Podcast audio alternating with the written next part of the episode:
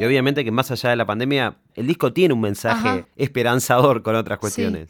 Hay canciones como, por ejemplo, Mundos Separados, que es una canción sobre una ruptura eh, o un conflicto, en mi caso fue familiar, que hizo una ruptura que fue una grieta que no se pudo sanar. Es decir, no hubo manera.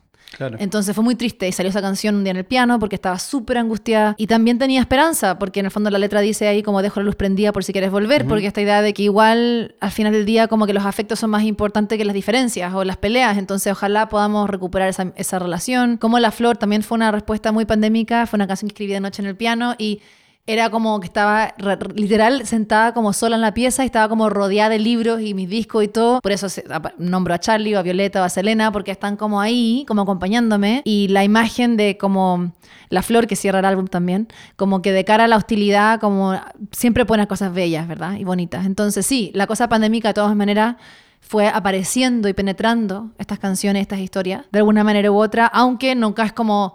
Así como estamos en una crisis pandémica, ¿verdad? En la letra. No, no, claro. Claro, claro. no, No, pero la No, única... Todo lo que florece en un Sí. momento así. Sí. Todos nos fuimos descubriendo. Exacto, exacto. Y hay mucho más, o sea, eso fue lo que elegimos eh, poner en ese álbum.